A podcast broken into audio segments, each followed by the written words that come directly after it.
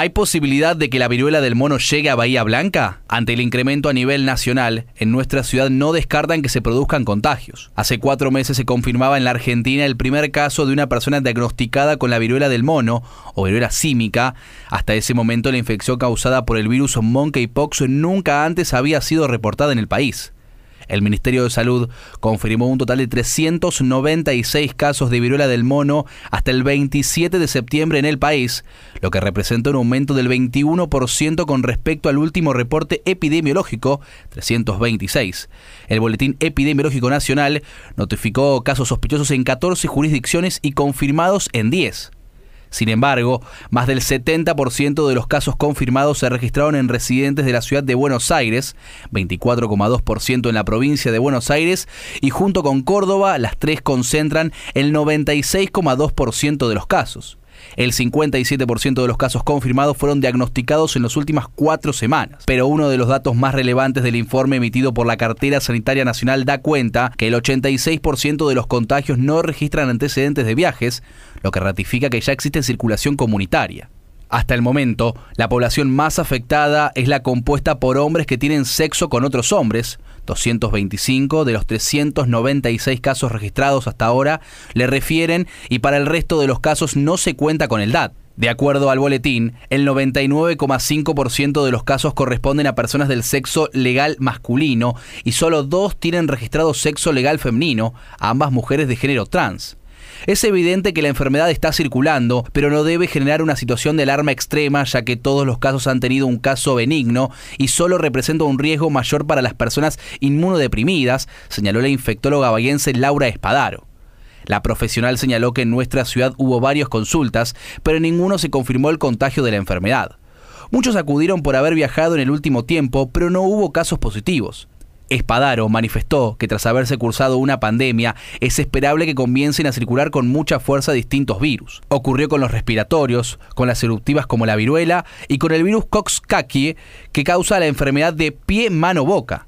La mayoría se observó en la población pediátrica cuando se reactivaron las actividades escolares y deportivas respecto a la viruela del mono es un poco diferente porque se trata de una zoonosis, es decir, una enfermedad que normalmente afecta a un animal y en el cual el hombre actúa como un huésped accidental o transitorio.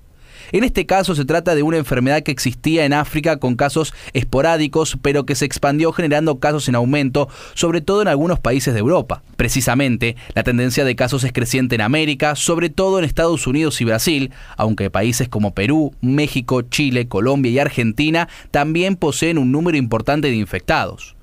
Los casos confirmados en Argentina son en principio de personas que han salido al exterior, pero también por contactos estrechos de los casos iniciales. La vía principal de contagio es el contacto directo piel con piel.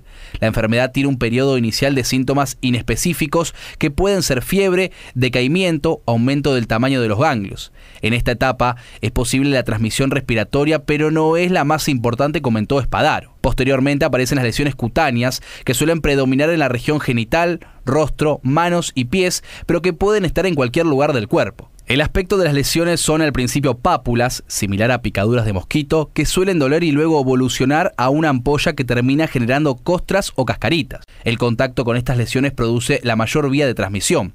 Por eso, si bien no es una enfermedad netamente de transmisión sexual, se está observando una relación entre el contacto sexual y la aparición de síntomas. Cabe recordar que no existe una vacuna específica para este virus, porque si bien la vacuna de la viruela humana puede generar una protección cruzada, es una vacuna que ya no está en los planes de vacunación porque la enfermedad se considera erradicada. La mejor prevención disponible en este momento es evitar el contacto con casos sospechosos o confirmados, observación estricta de las personas que han tenido contacto directo con casos positivos y evitar el contacto físico con personas que presenten lesiones sospechosas, manifestó el especialista.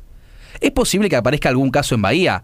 Siempre hay riesgos, pero en este momento no deberíamos sospechar esta enfermedad en una persona que no ha salido de Bahía Blanca y que no ha tenido contacto con viajeros. De todos modos, si aparecieran algunos de los síntomas descriptos y la persona presenta nexo epidemiológico, debe realizarse estudios de diagnóstico que consisten en análisis de sangre y que en este momento solo se están procesando en centros de referencia.